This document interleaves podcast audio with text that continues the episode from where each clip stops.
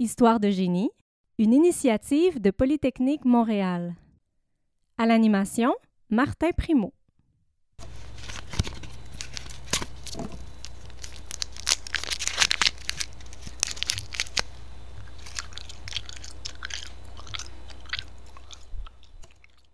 Humez-la, prenez-la, son goût va vous renverser, allez-y sans hésiter. Ces paroles tirées de la ritournelle d'une publicité de la gomme à mâcher Juicy Fruit ont joué en boucle dans les téléviseurs en 1986. Une gomme à mâcher qui a un lien avec une invention qui a révolutionné le commerce de détail. Aujourd'hui à Histoire de génie, l'invention du code barre.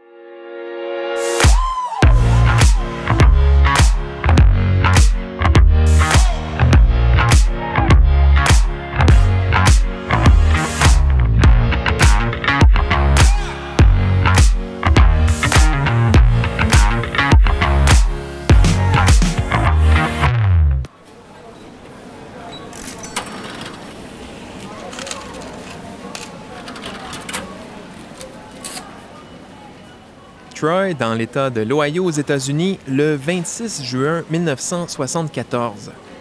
Dans un supermarché, un certain Clyde Dawson va vivre son 15 minutes de gloire en passant à la caisse. Il achète un emballage de 10 paquets de gomme à mâcher Wrigley, la Juicy Fruit, oui. Banal comme événement, pas du tout.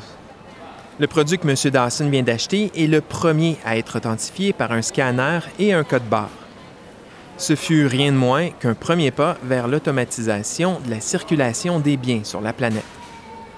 Mais avant d'en arriver là, il aura fallu le passage de plusieurs années.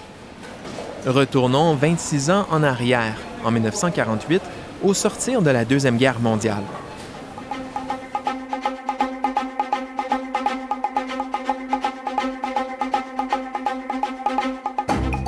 À la Drexel Institute of Technology de Philadelphie, un étudiant de 24 ans au cycle supérieur en génie électrique, Bernard Silver, entend une conversation entre son superviseur et le propriétaire d'un supermarché venu le rencontrer. L'homme souhaitait tout bonnement qu'on l'aide à développer un outil pour suivre le déplacement des marchandises entrant et sortant de son magasin. Intrigué par le problème, Bernard Silver planche sur une solution son collègue étudiant Norman Woodland se joint à lui. Ensemble, ils arrivent à une première idée. Marquer les produits avec une encre visible seulement sous la lumière ultraviolette.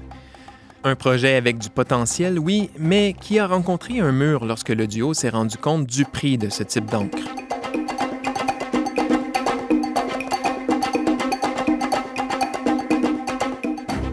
Le problème continue d'obséder Woodland.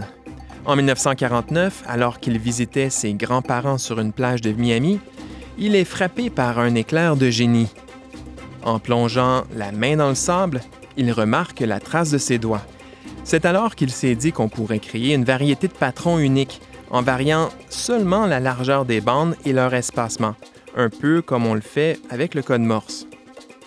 Mais l'idée ne prendra pas la forme de rectangles zébrés comme ceux qu'on connaît aujourd'hui. Ça aurait été beaucoup trop simple et l'histoire aurait été beaucoup trop courte à raconter. Woodland et Silver vont plutôt présenter leur système d'encodage sous la forme de cercles concentriques, un peu comme ceux que l'on voit sur la coupe transversale d'un arbre. Tout ça pour que leur code soit lu de tous les côtés. Et pour lire ces codes, Woodland avait imaginé un système où un tube sensible à la lumière allait capter la lumière traversant un code barre. Ce tube allait ensuite convertir le signal lumineux en ondes électriques pour qu'on puisse identifier le code. Tout était bien pensé. L'idée a d'ailleurs mené à un brevet qu'on leur a octroyé le 7 octobre 1952. Et pour ceux que ça intéresse, il s'agit du US 26 12 994 A.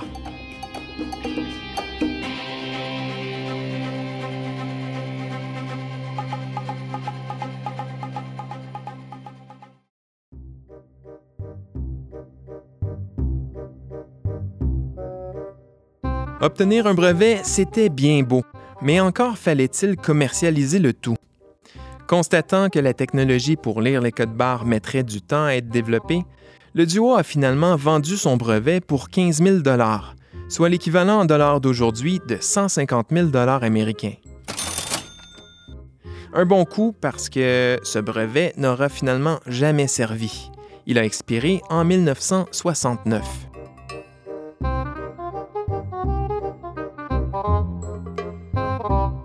C'est justement à la fin des années 60 qu'on ressort des boulamites le concept du code barre. En 1967 plus précisément, soit quatre ans avant l'achat du fameux paquet de gomme à mâcher. Des représentants de supermarchés cherchent alors une façon de réduire le temps d'attente aux caisses. Ils exposent le problème à 14 géants de l'électronique aux États-Unis. Parmi eux, on trouve notamment IBM. L'entreprise avait justement demandé à l'un de ses ingénieurs, George Laurer, de faire fonctionner le satané système d'encodage par cercle concentrique imaginé par Woodland et Silver. Après plusieurs tentatives, George Laurer abdique. Il opte plutôt pour un système rectangulaire formé de rangées de lignes. Et voilà, le code CUP pour Code universel des produits est né.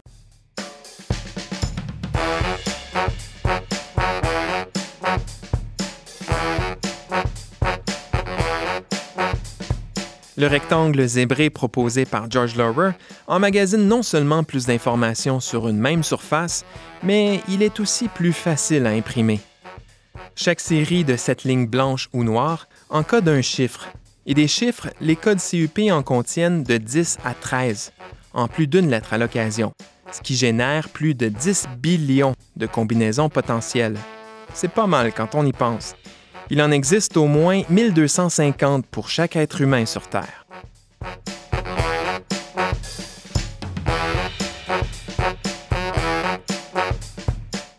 Depuis que vous avez commencé à écouter cette capsule, au moins 17 millions de produits ont été numérisés dans le monde. En une journée, on estime qu'il y en a même plus de 5 milliards. Et ce nombre n'inclut même pas les codes RFID ou QR, deux technologies qui ont découlé de celles du code barre.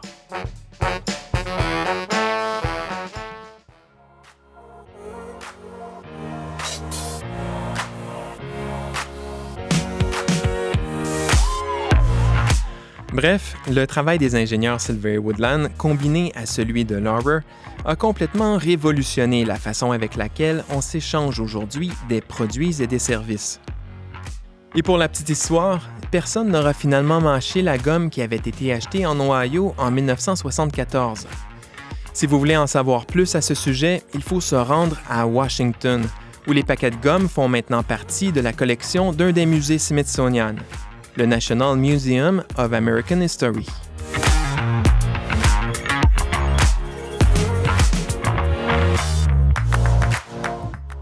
Voilà, c'était Histoire de génie.